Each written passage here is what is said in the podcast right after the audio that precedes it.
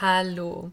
Heute habe ich eine Überraschung für euch. Die hatte ich ja schon in meinem letzten Podcast angekündigt und vielleicht habt ihr euch das Ganze auch schon gedacht.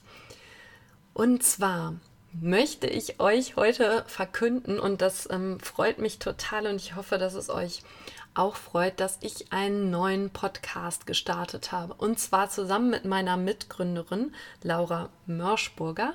Und der neue Podcast heißt Zukunft Rechtsmarkt. Also ich werde euch den Podcast auch hier verlinken und ihr könnt ihn bei Spotify, iTunes und ja bei den anderen üblichen Anbietern dann auch finden. Und in diesem Podcast werden wir uns ja ganz gezielt mit den Themen beschäftigen, die ich ja auch schon vielfach hier in den letzten Folgen angesprochen habe. Also Legal Innovation, ähm, die Anwaltspersönlichkeit, was für Kompetenzen braucht der Rechtsanwalt der Zukunft. Und es würde mich sehr freuen, wenn ihr zukünftig auch Hörer von diesem neuen Podcast werdet. Und ja, ich habe leider nicht die ähm, ja, Kapazitäten, um diesen Podcast hier entsprechend im gleichen Umfang weiterzuführen und werde daher meine Energien auf den neuen Podcast Zukunft Rechtsmarkt konzentrieren. Und ja, ich freue mich sehr, wenn ihr dahin mir dann auch folgt und dort ja weiterhin treue Hörer seid und ja, freue mich, wenn wir dort gemeinsam Zeit verbringen. Und jetzt möchte ich mit euch als ja, Abschlussfolge für diesen Podcast die erste Folge, das erste Interview aus dem neuen Podcast Zukunft Rechtsmarkt hier mit euch teilen. Und wenn ihr mehr dazu hören wollt, wir werden viele spannende Folgen machen, haben da auch schon einiges geplant und es stehen auch noch weitere Interviews an, die dann im Podcast Zukunft Rechtsmarkt veröffentlicht werden. So, und jetzt wünsche ich euch ganz viel Spaß mit dem Interview.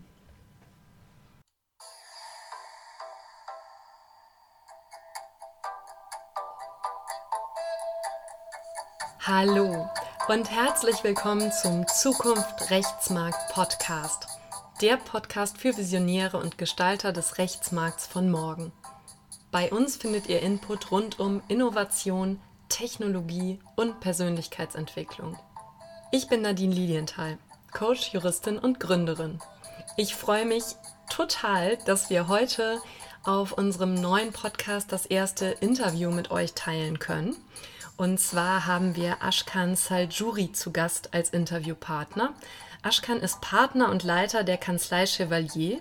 Seine juristische Ausbildung hat er zuvor in Göttingen und Frankfurt gemacht, war dann sechs Monate in Tansania, wo er für eine Frauenrechtsorganisation gearbeitet hat und hat dann seine Karriere bei einer internationalen Großkanzlei begonnen und war im weiteren Verlauf in zwei weiteren Kanzleien tätig.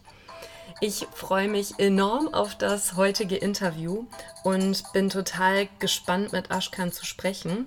Denn Chevalier ist eine ganz besondere Kanzlei mit einem ja innovativen und etwas anderen Modell, als das bei Kanzleien üblicherweise so ist. Und ja, ich freue mich sehr darauf, mehr darüber zu erfahren und das heute mit euch zu teilen.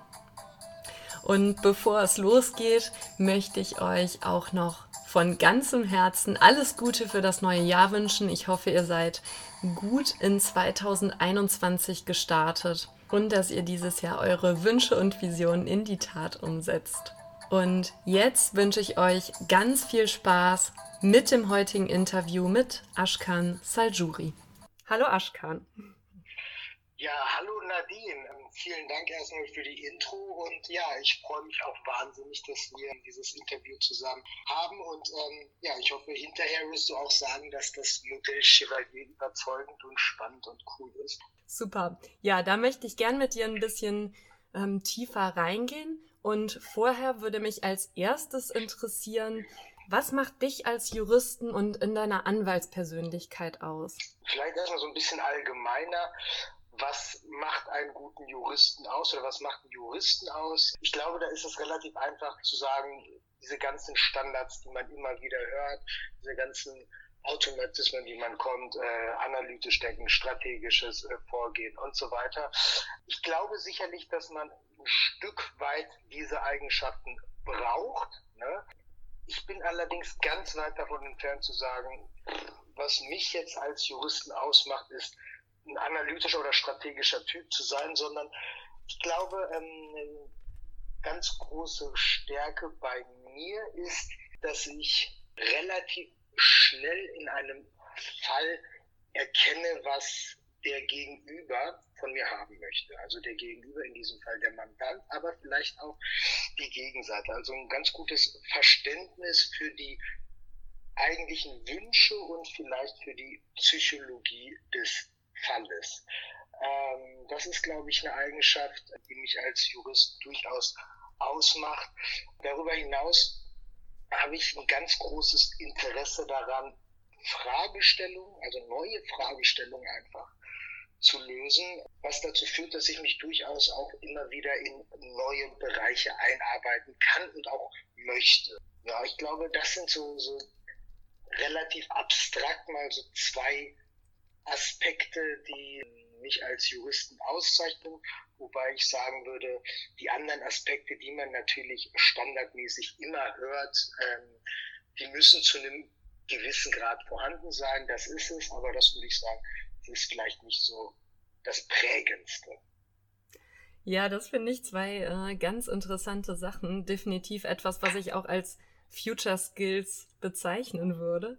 Ähm, also einmal hast du gesagt, du bist in der Lage, dich schnell in die Psychologie des Falls einzudenken. Also einmal, was braucht mein Mandant von mir und dann auch, was sind so die Interessen der Gegenseite? Worum geht es der Gegenseite hier in dem Fall? Kannst du vielleicht noch so ein bisschen genauer erklären, wie du das machst oder woran du das merkst oder festmachst? Woran ich das festmache? Also ganz wichtig, ähm, zunächst einmal so banal es sich auch anhört, dein Gegenüber einfach mal reden lassen. Ja? Tatsächlich mal einfach hören, was hat er eigentlich zu sagen, was ist ihm wichtig. Und das gilt, finde ich, gleichermaßen, nicht nur für den Mandanten, sondern auch, ähm, wenn man versucht, die Interessen des Mandanten beim, bei der Gegenseite zu platzieren, auch ähm, für die Gegenseite. Also tatsächlich einfach mal ganz klar zuhören und vor allem wirklich ganz offen zuhören. Immer mit der Bereitschaft auch äh, die Meinung, die man sich vielleicht gebildet hat, nochmal komplett zu überwerfen und einfach mal zuzuhören und zu sehen, was ähm, die Gegenseite möchte oder die, das, der Gegenüber möchte, nicht die Gegenseite. Der Gegenüber möchte. Ich glaube, das ist zum einen eine ganz wichtige Sache, um den Fall zu verstehen und ähm, zu sehen, worum es geht. Darüber hinaus glaube ich, und das ist so ein bisschen etwas, was sicherlich kommen wir dazu auch noch zu einem späteren Zeitpunkt. Ähm, du hast es schon wirklich als Future Skill bezeichnet, die Eigenschaft, sich in den Gegenüber hineinzuversetzen. Also gerade auch mit Blick auf zu den Punkten, die wir auch später kommen, wie biete ich meine Rechtsdienstleistung an, wie biete ich Produkte an, einfach dieses Thema Customer Centricity, also wirklich mal gucken, was will der Mandant, ähm, einfach mal den Fokus verschieben und mal schauen, was möchte der Mandant und wie kommen wir am besten dahin, seine Ziele durchzusetzen. Das ist, glaube ich, ganz wichtig und das ist aber auch sicherlich etwas, was man durchaus lernen muss, gerade am Anfang der Karriere, finde ich. Ähm, ist es ja durchaus so, wir kommen von der Uni und ähm, oder aus dem Referendariat und haben gelernt, die Rechtsprobleme zu lösen. Allerdings will gar keiner ein Rechtsproblem gelöst haben, der will ein allgemeines Problem gelöst haben. Und das Recht ist nicht irgendwie la pour la, wie man es vielleicht an der Uni lernt, sondern es dient natürlich der Regelung von etwas und genau als solches muss man es vielleicht dann auch einsetzen. Ah, da waren super viele spannende Sachen drin, die du gesagt hast. Einmal, ähm, also ähm, will ein allgemeines Problem gelöst haben, das kann ich definitiv bestätigen. Also aus den Jahren, in denen ich im Unternehmen als Juristin tätig war und Rechtsabteilung geleitet habe, ging es mir immer auch um die Lösung eines allgemeinen Problems. Und natürlich hatte das einen rechtlichen Kern, der auch bedient werden musste, aber da hingen natürlich weitere Interessen dran. Ähm, dann hast du nochmal diesen Punkt unterstrichen, den du auch erst am Anfang schon gemacht hast, die Fähigkeit, sich in neue Fragestellungen einzuarbeiten und auch ja eine gewisse Offenheit, das ist noch ein ganz wichtiger Skill. Und dann hast du nochmal betont, ja, wie wesentlich das Zuhören ist. Und auch das, ja, ist eigentlich erstaunlich. Es klingt so einfach zuzuhören und doch ist es ja etwas, was äh, uns immer wieder relativ schwer fällt und wo man sich selber auch immer wieder zu trainieren kann. Also ich merke das auch an mir selber. Das ist durchaus etwas, an das darf ich mich immer wieder erinnern, um das dann auch gut machen zu können. Und das ist wirklich ja, wenn man es anwendet, finde ich auch ein extrem äh, powervolles Tool. Jetzt ähm, bist du ja seit einiger Zeit ähm, bei Chevalier tätig. Das ist ja eine Kanzlei, die schon, sagen wir mal, ein bisschen anders auftritt als so eine typische Kanzlei. Ich habe den Slogan beispielsweise gelesen, wir sind eine Kanzlei der Zukunft. Was macht denn Chevalier zu so einer ja besonderen anderen Kanzlei? Was macht Chevalier zu einer besonderen, zu einer anderen Kanzlei. Sicherlich ganz, ganz vieles, aber vielleicht erstmal vorweg. Wir sind auf jeden Fall, und das darf man nicht vergessen, auch eine klassische Kanzlei. Auch. Ne? Also wir haben Anwälte, wir haben Repers, wir haben, wie es von BGH regelmäßig verlangt wird, ähm, auch einen Fristenkalender, was auch noch in Papierform geführt wird, aber dann hört es auch mit der Papierform auf. Also wir haben tatsächlich alles das, was eine klassische Kanzlei hat. Darüber hinaus sind wir aber ganz, ganz viel mehr.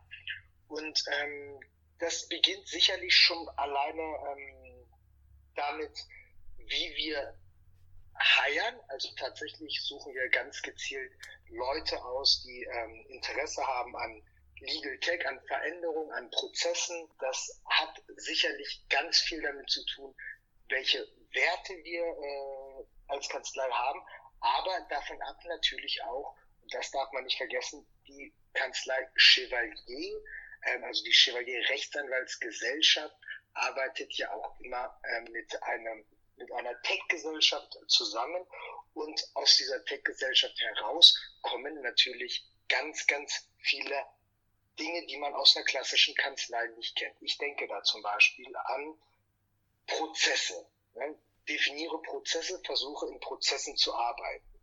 Ich denke da an, an Programmierer, die Tools bauen, um Dinge zu erleichtern.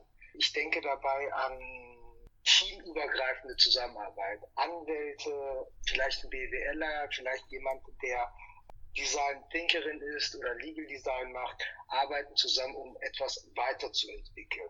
Ich denke dabei an Dinge wie Testen. Also ganz viele Kanzleien testen ja gar nicht. Man macht irgendwas und dann ist das so. Wir testen ganz viel. Ne? Gucken, wenn wir etwas verändern, ist das besser oder ist das schlechter. Dazu gehört sicherlich auch ein Marketing, also zu sagen, ähm, wir wollen richtiges Marketing, um am Ende auch an die Mandanten zu kommen, denen wir als sicherlich besonders ausgelegte Kanzlei am besten helfen können. Denn nicht jede Kanzlei ist die beste Kanzlei für jeden Mandanten. Das muss man ganz klar sagen, auch wenn viele Kanzleien ja meinen, jedes Mandat irgendwie annehmen zu müssen. Was haben wir noch? Wir haben natürlich mit Blick auf unsere, auf unsere verschiedenen Dinge, die wir anbieten, wir bezeichnen sie durchaus auch als Produkte, auch durchaus die Möglichkeit, diese Produkte anders anzubieten, als es andere Kanzleien machen. Stichwort zum Beispiel einer Prozesskostenfinanzierung, die wir nicht als Kanzlei natürlich machen können, weil wir es nicht dürfen, aber die wir dann mit Partnern durchführen können. Also da gibt es ganz, ganz, ganz viele Dinge, die wir anders machen und die wir anders machen, um das im Sinne unserer äh, Mandanten einzusetzen ja, das wären, glaube ich, so wesentliche Aspekte, die uns sicherlich anders machen als andere Kanzleien. Vielleicht noch vor dem Hintergrund, dass wir ja eine Arbeitnehmerkanzlei sind, also die sich tatsächlich auch wirklich bewusst nur für, ähm, für die Arbeitnehmerseite und die Verbraucherseite entschieden hat. Es ist auch so, dass wir durchaus differenzieren, ob wir Mandate annehmen über strategische Partnerschaften oder über ein B2C ähm, Ansprache von Mandanten. Also da gibt es wirklich ganz, ganz viele Dinge, die uns von einer normalen Kanzlei da trennen oder unterscheiden. Also ich habe jetzt zum einen gehört, dass ihr den Kunden in den Mittelpunkt stellt, also euer Produkt dann, euer Rechtsprodukt tatsächlich vom Kunden aus denkt. Und dann insbesondere die Stichworte Prozesse, also ihr arbeitet in Prozessen, ihr erstellt auch selber Tools und programmiert mhm. Tools, die euch eure tägliche Arbeit erleichtern. Dann mhm. arbeitet ihr interdisziplinär zusammen. Das ist ja etwas, was so langsam in Kanzleien ankommt, sich aber ja auch nicht immer so ganz einfach gestaltet, sagen wir mal, weil doch Juristen oft die Tendenz haben, so ein bisschen unter sich zu bleiben. Und ähm, ja, genau, da würde mich deine Erfahrung auch nochmal zu interessieren. Also wie schafft man es, so eine Atmosphäre zu kreieren, die eine wirkliche gute interdisziplinäre Zusammenarbeit möglich macht? Also ich glaube, diese Offenheit gehört dazu, ne? Und ähm, wir haben uns auch als Unternehmen ganz am Anfang ähm, mal zusammengesetzt in, in, Workshops und mal definiert, was sind eigentlich unsere Werte, ähm, was ist unsere Mission, was ist unsere Vision, wie wollen wir zusammenarbeiten, wie wollen wir da hinkommen. Also tatsächlich ähm, sehr wertbasiert, sich klar zu machen, dass es keine irgendwelche Form von Hierarchien gibt, abgesehen solche, die jetzt zwingend erforderlich sind. Also wirklich zu sagen, jeder spricht mit jedem auf Augenhöhe. Ja, das ist, glaube ich, ganz wichtig glaube, es ist so manchmal ein bisschen schwierig aus einem, aus einem klassischen Anwaltskanzlei-Hintergrund kommt, das auch wirklich umzusetzen. Ne? Ähm, das ist etwas, was nicht, nicht immer so schön ist tatsächlich in den Kanzleien, was aber durchaus der Praxis nun mal entspricht. Ne?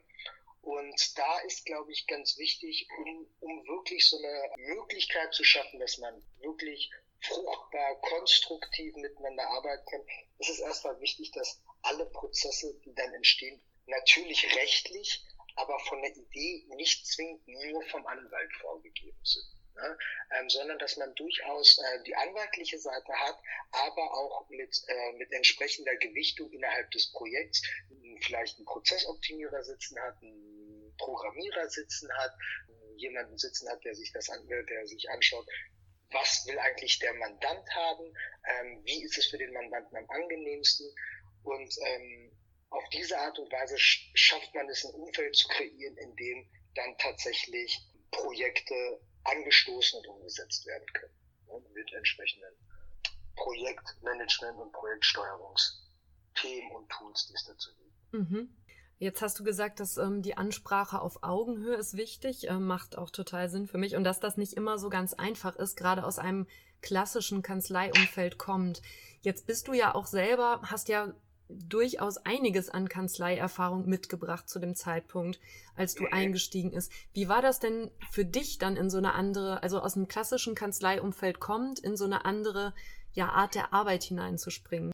Zum einen muss man sagen, ähm, ich komme durchaus aus so ganz klassischen Einheiten und kenne das, fand aber, habe durchaus schon immer gesehen, dass das ist nicht so richtig schön ist, wie der Umgang vielerorts miteinander ist, muss man ganz ehrlich sagen.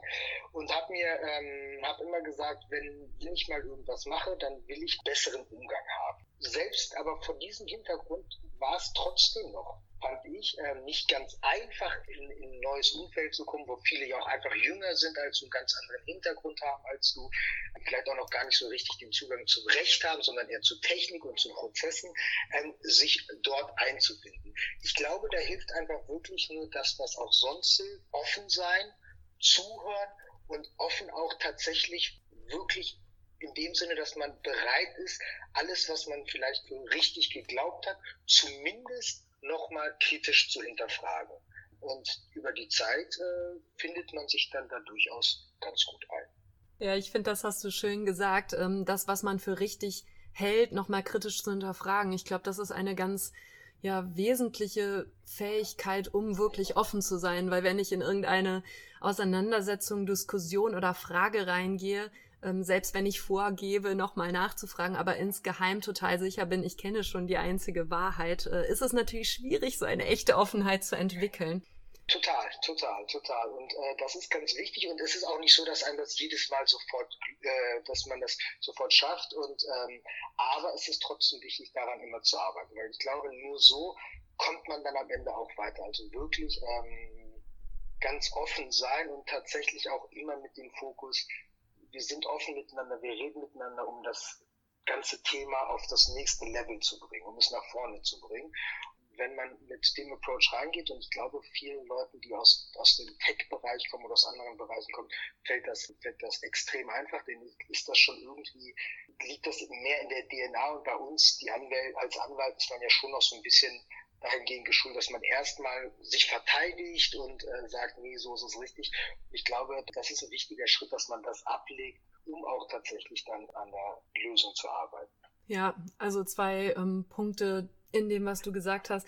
Also einmal, ich glaube, ähm, wie du es auch jetzt gerade genannt hast, diese Haltung, die auch so ein bisschen sich gegenüber ähm, selbstkritisch ist, im Sinne von, okay, vielleicht gelingt es mir auch nicht immer, diese Haltung wirklich zu haben. Die ist, glaube ich, total wichtig, weil ich glaube, das gehört absolut dazu, auch einzusehen, selbst wenn wir einen hohen Standard haben, wie wir das halten möchten, es gelingt halt nicht immer. Und wenn es halt mich mal nicht gelingt, ist es auch okay und dann kann ich es beim nächsten Mal trotzdem hinkriegen. Also das ist das eine, finde ich auch. Ähm, total wichtig. Und das Zweite, inwiefern trägt die juristische Ausbildung und dieses System, was wir durchlaufen, vielleicht auch dazu bei, dass es für uns und unsere Profession doch noch ein bisschen schwieriger ist, als für viele andere, mal aus diesem Schwarz-Weiß richtig falsch denken auszusteigen. Weil im Wesentlichen ist das natürlich das, was wir das ganze Studium über auch machen. Ne? Wir sortieren einzelne kleine Bausteinchen ein und sagen, okay, entweder das passt dazu oder das passt nicht. Ja, nein, ja, nein. Und ab und zu kommt noch so eine Abwägungsentscheidung, aber auch da ist das Ergebnis am Ende wieder ja oder nein. Ähm, insofern ist das natürlich etwas, in das wir auch so ein bisschen ähm, mehr und mehr einsinken. Hast du da eine These zu, warum das sein könnte, dass es uns doch, ich glaube, das kann man tatsächlich so sagen, das ist auch meine Wahrnehmung, im Markt überdurchschnittlich schwer fällt, uns für interdisziplinäre Zusammenarbeit zu öffnen?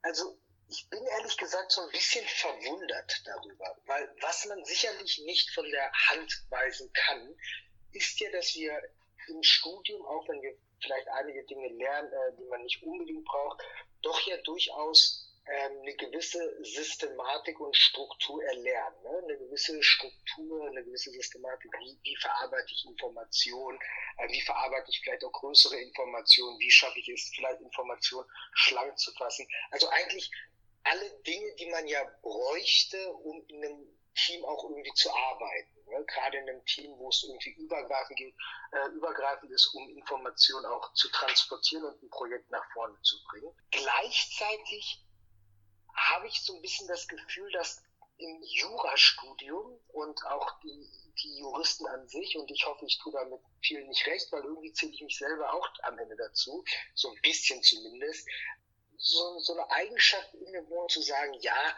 Technik, das machen irgendwie die anderen. Ne? Ähm, wir machen Jura und wir schauen, dass wir Jura machen und alles andere, die anderen Bereiche, das machen bitte die anderen. Und es ist jetzt nicht nur Technik, sondern auch viele andere Bereiche. Und ich glaube, das ist so ein bisschen das Problem, warum, warum die Juristen uns so schwer damit tun, in größeren Teams zusammenzuarbeiten. Wir sind irgendwie gewohnt, eine Sonderstellung zu haben, die aber für ein Projekt nicht unbedingt förderlich ist.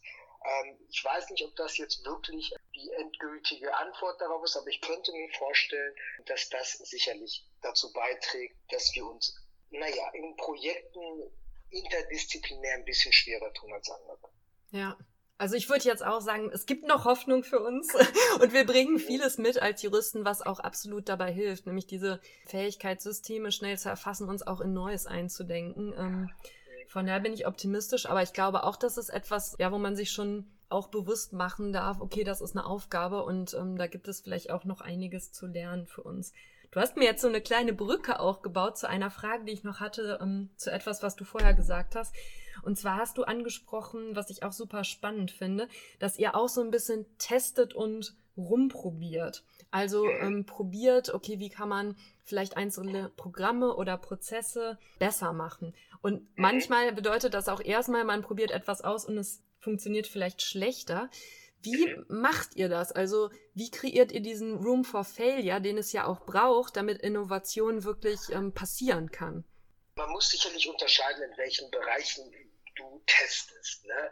Also überall dort, wo es wirklich damit zu tun hat, dass es um Rechtliches geht. Und jetzt müssen wir bei dieser ganzen Geschichte, dass wir ja ähm, Legal Tech sind und versuchen, ähm, das ganze, die Themen auch technisch zu lösen, man eins nicht vergessen. Wir sind natürlich eine Kanzlei und was uns nicht passieren darf, ist, dass rechtliche Fehler eintreten. Also das darf nicht passieren. Ähm, das heißt, in dem Bereich kannst du natürlich weniger testen und hast weniger Raum, um Fehler zu testen. Das muss man ganz klar sagen. Aber darum geht es ja nicht. Im Grunde, was, was wir ja durchaus wollen, ist doch, dass wir sagen, wir wollen, dass unser Mandant äh, eine ganz tolle Erfahrung hat, wenn er zu uns als Kanzlei kommt. Das geht natürlich zum einen darüber, dass er rechtlich das bekommt, was er haben möchte oder was möglich ist, dass es also rechtlich eine einwandfreie Beratung ist. Aber es gibt auch ganz viele andere Punkte. Zum Beispiel kannst du testen. Wie ist denn das, wenn der Mandant regelmäßig folgende Update-E-Mail bekommt? Macht ihn das am Ende glücklicher? Ruft er weniger an oder nicht? Ja? Ähm, das kannst du ja testen. Du kannst testen, wenn du den Mandanten, bevor du das erste Telefonat mit ihm hast, ein bestimmtes Schreiben, was vielleicht noch standardisierter ist, zukommen lässt, damit er sich vorbereiten kann auf das Gespräch. Findet er das gut oder findet er das schlecht? Ne? Das ist ja nichts, was jemandem wehtut an der Stelle wirklich, aber ähm, du hast, in der, hast dadurch die Möglichkeit zu testen. Und in dem Bereich kannst du natürlich testen. Wo du natürlich auch ganz viel testen kannst, das ist ja eigentlich so der klassische Bereich des Testings, ist ja, wie komme ich eigentlich an die für mich richtigen Mandate, beziehungsweise anders formuliert, wie kommt der der Mandant, dem wir am besten helfen können, zu uns. Ne? Also im klassischen, im klassischen Marketing, da kommt ja ganz viel dieses A-B-Testing zustande. Und das ist ja alles ähm, nachvollziehbar durchaus und kann ja auch getestet werden. Also da gibt es ganz viele Möglichkeiten zu testen. Aber ich gebe dir natürlich recht, in Bereichen, in denen es wirklich, wirklich um, um Haftungsthemen oder um die wirkliche Kernberatung geht, ist das Testen natürlich nur, nur sehr eingeschränkt. Völlig klar. Ja, ich finde auch solche Überlegungen interessant. Ähm, beispielsweise in der UK habe ich gesehen, gibt es das jetzt so ähm, Sandboxes für Legal Tech, also so ein äh, im Grunde rechtsfreien Raum, wo man bestimmte Tech-Lösungen mal testen kann. Ich habe jetzt verstanden, hier geht es hauptsächlich beim Testen darum, und das ist ja auch irgendwo kann man fast sagen, ein neuer Ansatz in der Radikalität, zu schauen, okay, was funktioniert denn wirklich gut für meinen Mandanten? Ähm, wie wirkt sich das auf meinen Mandanten aus und wie kann ich das vielleicht auch messen oder messbar machen, wie sich das auf meinen Kandan äh, Mandanten auswirkt? Genau. Also im Grunde, ich meine, es gibt ja auch durchaus die Möglichkeit, die Zufriedenheit, das machen ja auch ähm, viele nicht. Es gibt ja aber durchaus ja auch die, die Möglichkeiten, die Zufriedenheit deines Mandanten zu messen. Und ich glaube ganz ehrlich, das ist ein ganz wichtiger Teil, wenn du wirklich wachsen willst, wenn du wirklich eine gewisse Größe erreichen willst und dann trotzdem die Qualität sicherstellen willst, einfach mal zu gucken, wie zufrieden sind deine Mandanten. Da gibt es natürlich verschiedene Möglichkeiten. Ich glaube, wir hatten mal in einem Vorgespräch mal einmal darüber gesprochen, zum Beispiel das Thema NPS. Ne? Ist ja mittlerweile relativ weit verbreitet, vielleicht nicht unbedingt in der Rechtswelt, aber doch durchaus in allen anderen Bereichen, in denen Dienstleistungen angeboten werden, in denen man dann die Dienstleistung bewerten kann oder vielleicht sogar das Gesamterlebnis bewerten kann. Also das ist für uns natürlich ganz wichtig, weil wir immer denken, was will unser Mandant? Und das sollte doch wirklich die Antwort sein. Also Customer Centricity, also dieses ganze ähm, Design Thinking, auch wo kommt das her? was will eigentlich der Mandant, was will unser Mandant haben und wie können wir ihm das bieten. Das kann natürlich die beste rechtliche Beratung sein. Ne? Es muss aber nicht nur die rechtliche, beste rechtliche Beratung in dem Sinne sein, dass das heißt, mein Mandant will zum Beispiel die höchste Abfindung. Ne? Das ist vielleicht gar nicht so. Es gibt vielleicht einen Mandant, der sagt, Mensch, also die Abfindung ist mir vielleicht egal. Ich möchte eigentlich nur, dass einige Dinge, die in meinem Arbeitsverhältnis sind, geregelt werden. Ich möchte da sauber rauskommen. Ich möchte keine Haftung auf der anderen Seite haben. Und dann wäre es doch völlig falsch zu sagen, wir holen für dich immer die meiste Abfindung raus. Sondern zu schauen, was will der Mandant, was ist eigentlich Ziel des Mandanten, womit ist er zufrieden, was will er haben und darauf dein, äh, dein anwaltliches Angebot auszurichten. Und mhm. darauf, dazu gehört dann natürlich Testen und dann auf Basis des Testen zu sehen, äh, wirkt sich das in die Richtung aus, die du haben willst oder nicht. Ja, also dieser NPS, der äh, Net Promoter Score. Das ist ja, wenn ich das richtig verstehe, so ein Faktor, der misst, wie oft jetzt die Kanzlei weiterempfohlen würde vom Mandanten.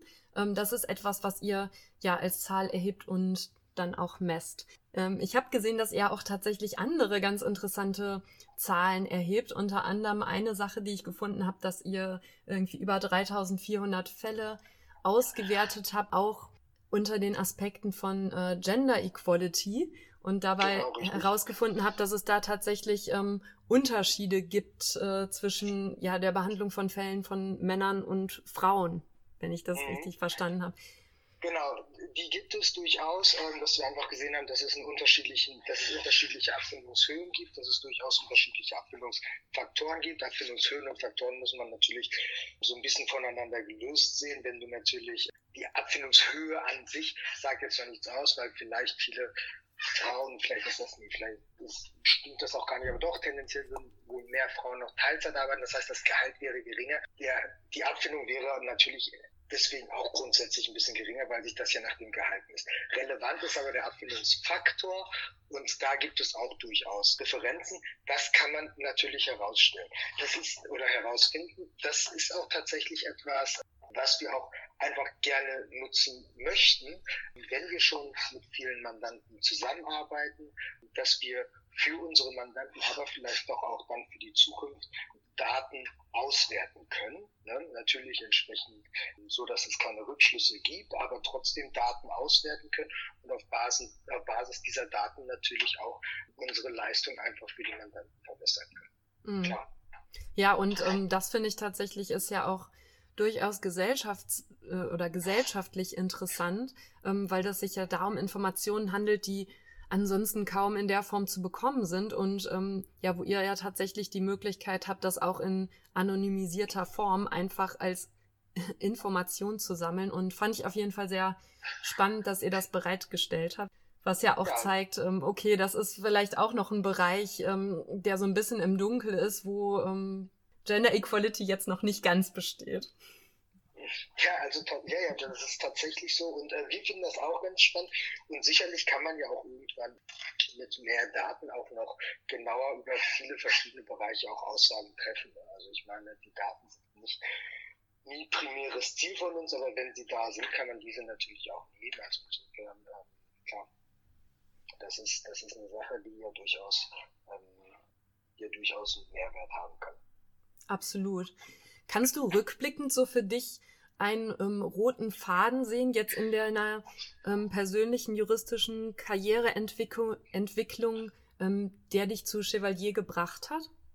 Ja, also ich glaube, es gibt nicht so einen ganz klar herauszuarbeitenden roten Faden, der mich zu Chevalier gebracht hat, wie denn auch. Ne? Ähm, ich glaube, es waren tatsächlich eher so viele glückliche kleine Umstände, die am Ende dazu geführt haben, dass ich bei Chevalier gelandet bin. Ich glaube, sicherlich eins davon ist tatsächlich dieses Interesse, immer wieder was Neues zu machen und neue Dinge zu lernen. Das ist, glaube ich, so relativ charakterprägend von Anfang an bei mir gewesen, dass ich relativ viel lernen wollte, auch Dinge, die jetzt nicht unbedingt nur mit Jura zu tun, aber grundsätzlich ein Interesse hatte, immer neue Dinge zu erlernen. Das hatte ich auch so ein bisschen gezeigt bei in meiner Laufbahn bei den Kanzleien.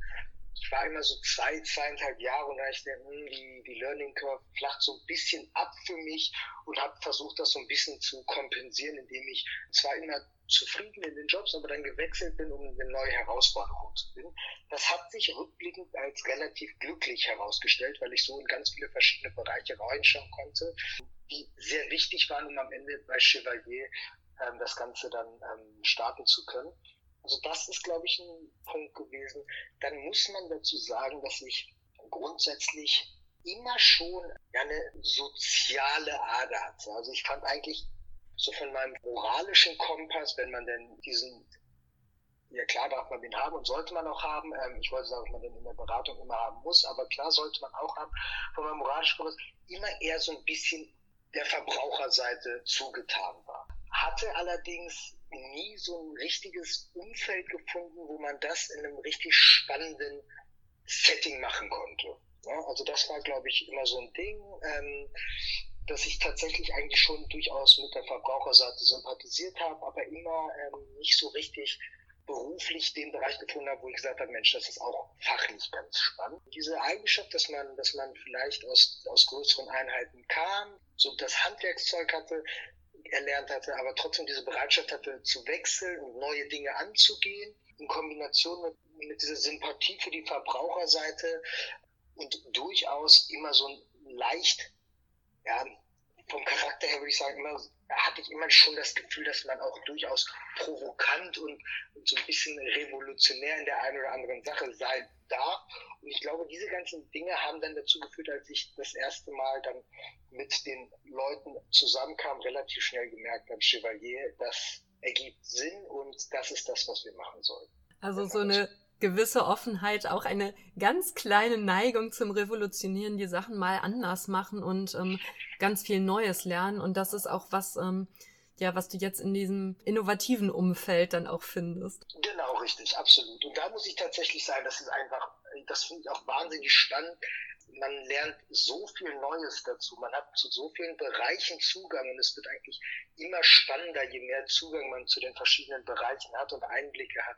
Sei es jetzt nun, das ist ja auch wirklich als Jurist ganz spannend, mal reinzuschauen, was ist eigentlich Scrum, was sind eigentlich Projekt mit äh, Projektmanagementmethoden, ähm, was ist eigentlich Marketing so richtig, ähm, was, was ist Messbarkeit, also so ganz viele Sachen. Das Rechtliche auf der einen Seite, das muss spannend bleiben und Arbeitsrecht finde ich einfach super spannend von Anfang an, ähm, aber auch daneben diese ganzen Bereiche, die sind einfach super spannend und die gibt es in einem normalen Kanzleisetting nicht so häufig, wie man wie es vielleicht in einem Setting hat, wie, wie wir es gerade aufbauen. Ja, also das kann ich aus meiner persönlichen Erfahrung auch absolut bestätigen. Ähm, gerade auf äh, Unternehmensseite und dann insbesondere im Startup. Ich war ja bei Get Your Guide, wo man auch, äh, wo wir auch mit diesen Methoden regelmäßig gearbeitet haben. Also agiles mhm. Arbeiten, Kanban Boards und so weiter ähm, war dann auch ganz normal. Das ist natürlich ähm, tatsächlich ein Umdenken aus dem klassischen Kanzleiumfeld kommt. Was glaubst du denn? Also im Moment ist es ja, sagen wir mal, noch nicht so, dass solche Gründungen, wie ihr sie jetzt gemacht habt, die Juristerei so ein bisschen anders denken und das trotzdem irgendwo mit so einem Grundprinzip einer klassischen Kanzlei machen, aber in anders und in innovativ und irgendwie interdisziplinärer, wenn natürlich ähm, gesellschaftsrechtlich so strukturiert, dass es möglich ist. Was glaubst du, braucht es im deutschen Rechtsmarkt, um ja mehr Menschen einfach zu motivieren, innovativ zu werden? Also zum einen muss ich glaube ich sagen, dass dass ich schon finde, dass relativ viel passiert. Ich weiß jetzt nicht, beurteilt man das so ein bisschen aus seinem Mikrokosmos in Berlin-Kreuzberg sitzend und ähm, hier so ein bisschen, ja, muss man ja vielleicht... Ja, ich, ich stelle mir die Frage auch manchmal. ne, also, ähm, ne, führt das vielleicht zu einer, zu, zu einer verzerrten Wahrnehmung, aber ich habe grundsätzlich, wenn ich, wenn ich mich jetzt in meinen Netzwerken ähm, umsehe, habe ich ja schon das Gefühl, dass relativ viel passiert. Und ich habe durchaus auch schon das Gefühl, dass es da ähm, äh, die nachkommenden Juristen, die, die gerade irgendwie so vielleicht Anfang, Mitte 20 sind, ähm, durchaus da schon ähm, Interesse haben zu gründen und das Ganze nochmal neu, anders und damit auch irgendwie vielleicht besser zu denken. Ähm, also ich glaube, ich bin da jetzt nicht ganz so pessimistisch vielleicht, dass dazu dass da nichts kommt. Ne? Also vielleicht das erstmal so ein bisschen allgemein vorweg, wobei immer ähm, den Umstand berücksichtigen, dass man möglicherweise es hier verzerrt wahrnimmt, weil man hier so ein bisschen in, in, in seinem kleinen Mikrokosmos ist. Nichtsdestotrotz gibt es natürlich auch einige Probleme mit der Gründung. Zum, zum einen, also ganz klar, wir unterliegen regulatorischen Vorgaben, die zum Teil auch gut sind. Also ganz ehrlich, ich finde durchaus, dass man als Anwalt ähm, durchaus als Anwalt auch ähm, einem gewissen rechtlichen ähm, Korsett ähm, eingebunden sein sollte, in einem gewissen Rechnungskorsett eingebunden sein sollte. Allerdings sind die Vorgaben mitunter doch auch schon so ein bisschen beengend. Ne? Also ich denke jetzt gerade dabei daran, wenn du zum Beispiel irgendwas gründen willst und Geld brauchst. Ne? Ähm, vielleicht dieses als Kanzlei, ich denke da ganz klar an dieses Fremdkapitalverbot zum Beispiel. Ne? Ähm, ist natürlich schwierig.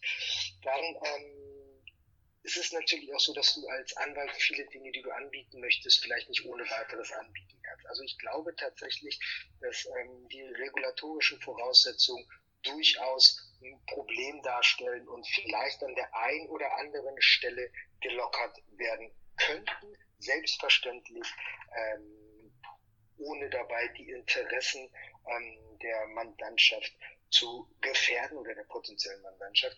Aber auch da muss ich ganz ehrlich sagen, auch die Mandanten sind ja am Ende mündige Bürger, die ja auch entscheiden können, so ein bisschen, was ist, was möchte ich haben, was ist in meinem Interesse. Und wenn es die Möglichkeit schafft, dass vielleicht Bürger, die sonst gar keinen Zugang zum Recht haben, das erreichen könnten, dann würde ich sagen, vor dem Hintergrund konnte man durchaus überlegen, die Vorschriften zumindest mal ein bisschen anzupassen.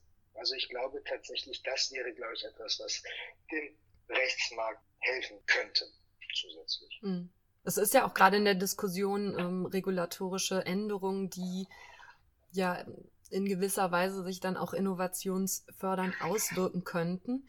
Und ja, das erlebe ich auch in Gesprächen immer wieder als einen Punkt, der, sagen wir mal, kein absolutes Hindernis darstellt, aber doch zumindest die Dinge schwieriger macht und jedenfalls dann schwieriger macht, wenn es ähm, jetzt vielleicht ein Einzelkämpferanwalt ist, der sich entscheidet, okay, ich möchte hier mal ähm, kreativer tätig werden oder mal ein eigenes Legal Tech Tool entwickeln oder ähnliches, dass insbesondere das auch schwierig ist und an sich es erst dann möglich wird, wenn man wirklich sagt, ich habe eine größere Einheit und ich stelle verschiedene Gesellschaften nebeneinander und ja, dann ein ganzes Konzept bastelt.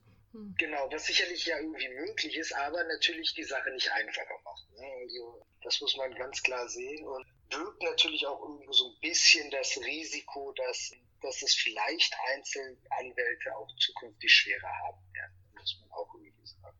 Ja. Das äh, ist auch schon ein Punkt, über den ich nachgedacht habe, ob wir vielleicht in der Zukunft einen Rechtsmarkt haben, der es doch dem Einzelanwalt, der ja an sich, sage ich mal, auch früher im Gesetz der klassische Ausüber des Berufs äh, mal war, dass es dieses Berufsbild in der Form dann vielleicht nicht mehr so gibt. Also es spricht zumindest einiges dafür, dass das, ähm, naja, ein Alleinstellungsmerkmal hat es ja jetzt schon eh nicht mehr, aber ähm, dass dieser Bereich auf jeden Fall zukünftig noch weiter an Bedeutung verlieren könnte. Das, das sehe ich durchaus, ne? das sehe ich durchaus. Mhm. Und da ist es vielleicht auch so, dass, dass auch diese Möglichkeiten es dem Einzelanwalt vielleicht ermöglichen würden, seinen, seinen Betrieb irgendwie besser anzupassen. Aber das ist dann schon mitunter etwas schwierig, wenn man in diesem sehr engen Korsett sich befindet.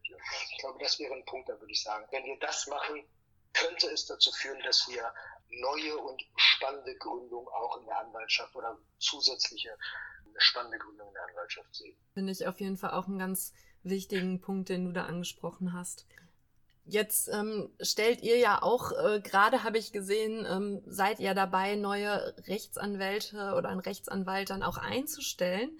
Ähm, was glaubst du denn braucht heute der Rechtsanwalt der Zukunft? Was braucht der Rechtsanwalt der Zukunft? Ich glaube, der Rechtsanwalt der Zukunft braucht auf jeden Fall auch einige Dinge, die der Rechtsanwalt der Vergangenheit schon brauchte, ähm, nämlich die Möglichkeit, Informationen zu bearbeiten, sie vernünftig einordnen zu können. Ähm, ich glaube, der Rechtsanwalt der Zukunft wird nicht drumherum kommen, zumindest wenn er es denn über eine gewisse Ebene schaffen möchte, ein gewisses Verständnis für Technik mitzubringen, gewisses Verständnis für Zusammenhänge, die nicht typisch rechtlich sind, mitzubringen. Und ich glaube, der Anwalt der Zukunft muss durchaus auch ähm, die Bereitschaft mitbringen, in Prozessen denken zu können. Ne? Das ist, glaube ich, etwas, was der Anwalt der Zukunft mitbringen muss. Ich glaube, viel mehr ein wirtschaftliches Verständnis als das, was uns bislang in der Ausbildung irgendwie mitgegeben wird. Ähm, das Thema auch wirklich zu schauen, was möchten unsere Mandanten von uns? Ich meine, ähm, klar, man muss sicherlich immer differenzieren zwischen, zwischen ähm, Anwälten, die sich an Verbraucher richten und Anwälte, die sich an Unternehmen richten. Ich glaube, diese Unterscheidung bleibt erstmal so ein bisschen ähm, aufrechterhalten. Da muss man sicherlich ein bisschen differenzieren, aber jetzt mal an den Verbraucher und ich meine auch im Unternehmen sitzen ja am Ende auch wieder Menschen und äh, die sind ja irgendwo selber in ihrer privaten Zeit ja auch wieder Verbraucher. Es ist aber so, dass, dass viele aus einem Umfeld kommen im Privaten, wo ihnen Produkte viel einfacher zugänglich gemacht werden. Das ist jetzt vielleicht ein schönes Beispiel, weil man darüber nachdenken kann, ähm, wie man dazu steht. Aber wenn ich mir jetzt ein, überlege, wie eine Bestellung bei irgendeinem Online-Anbieter für Waren ähm, funktioniert, dann läuft das alles relativ smooth und geschmeidig. Ne? Da zeigt sich auch, was eigentlich der Verbraucher haben möchte. Und ich glaube, diese Eigenschaft, das auch mal als Anwalt für sich mal wahrzunehmen, zu sehen, was braucht eigentlich mein Mandant, wie möchte er etwas ähm, von mir entgegengenommen haben, das ist, glaube ich, eine ganz wichtige Eigenschaft, die später, die zukünftig auch weiterhin ähm, oder die, die zukünftig wichtig sein wird, um auch als Anwalt erfolgreich zu sein. Neben natürlich diesen ganzen anderen Punkten, die ja sowieso wichtig sind, die man aber reflexartig immer sagt, wenn es heißt, das brauchen die Anwalt. Ja, also vernetzter, interdisziplinärer und noch stärker mandantenorientiert. Ja, das würde ich so sehen. Mhm. Ja, Aschkan, da hast du mir ja schon ganz äh, viele spannende Sachen erzählt und ich finde, wir sind da richtig tief eingestiegen in die Themen. Da würde ich jetzt auch schon zu meiner letzten kleinen Mini-Frage an dich kommen. Und zwar, ob dir beim Thema ja, Rechtsmarkt im Wandel, Ausrichtung für die Zukunft jemand einfällt, den wir in Zukunft noch zu diesem Thema interviewen könnten und der uns ähnlich spannende Dinge erzählen kann, wie du uns heute erzählt hast. Oder die natürlich. Also wenn ich der sage, meine ich immer auch Frauen. Ich mache das der sprachlichen Einfachheit halber und meine damit beide Geschlechter auf jeden Fall. Ähm, ja, ich würde dir zu dem Thema ähm, Rechtsmarkt Zukunft ist natürlich so ein bisschen aus unserem eigenen Chevalier-Netzwerk, sind aber zwei, die ich natürlich unbedingt empfehlen kann. Ähm, sicherlich ähm, Alishanda, die kann dir sicherlich da ganz, ganz spannende Sachen zum Thema Legal Tech und Entwicklung der Zukunft mitteilen. Sie ist ja auch bei uns bei Chevalier und ähm, eigentlich für diese Themen viel besser noch geeignet als ich. Also insofern, sie ist ja auch Juristin, Alishanda. Und natürlich jemand, der zu allen Themen ähm, um Recht und ähm, Legal Tech und natürlich aber auch die ganzen regulatorischen Themen, was sie sagen hat, ist der Markus Hartung natürlich. Ähm, diese beiden vielleicht mal ins Rennen geschickt, würden sicherlich ganz spannende Interviewpartner geben. Ja, das kann ich mir gut vorstellen. Äh, ja, ich freue mich darauf, wenn ich mit den beiden auch in Zukunft sprechen kann und ja, bin jetzt wirklich ähm, ganz erfüllt von dem tollen Interview, was ich mit dir hatte. Also vielen, vielen Dank. Ich finde, du hast da wirklich ganz spannende Perspektiven eingebracht, ähm, auch aus deiner ja, eigenen Karriere und deinem Verlauf berichtet. Und ich glaube, das ist extrem anschaulich für die Hörer, vielleicht auch für die eine oder andere Person, die sich für eure Kanzlei interessiert, ob als Mandant oder als potenzieller Mitarbeiter. Ähm, ich glaube, du konntest da wirklich ein ganz lebendiges Bild vermitteln davon, wie ihr arbeitet und was euch auch ausmacht. Ja, vielen Dank. Ich hoffe, der Eindruck ist tatsächlich, äh, oder es ist mir geglückt, den Eindruck äh, vernünftig zu vermitteln. Tatsächlich ist das ganz spannend und ja, Nadine, ich danke dir auch für das Interview und ja, hoffe doch, dass wir in Zukunft auch nochmal die eine oder andere Gelegenheit finden, um über die Zukunft des Rechtsmarktes und von Legal Tech zu sprechen. Ja, danke schön. Vielen, vielen Dank. Und dann sage ich jetzt, äh, verabschiede ich mich jetzt. Tschüss. Ja, ich hoffe, euch hat das Interview genauso viel Spaß gemacht und ihr fandet es ebenso inspirierend wie ich. Und jetzt wünsche ich euch noch einen wunderbaren Tag, wo auch immer ihr ihn verbringt.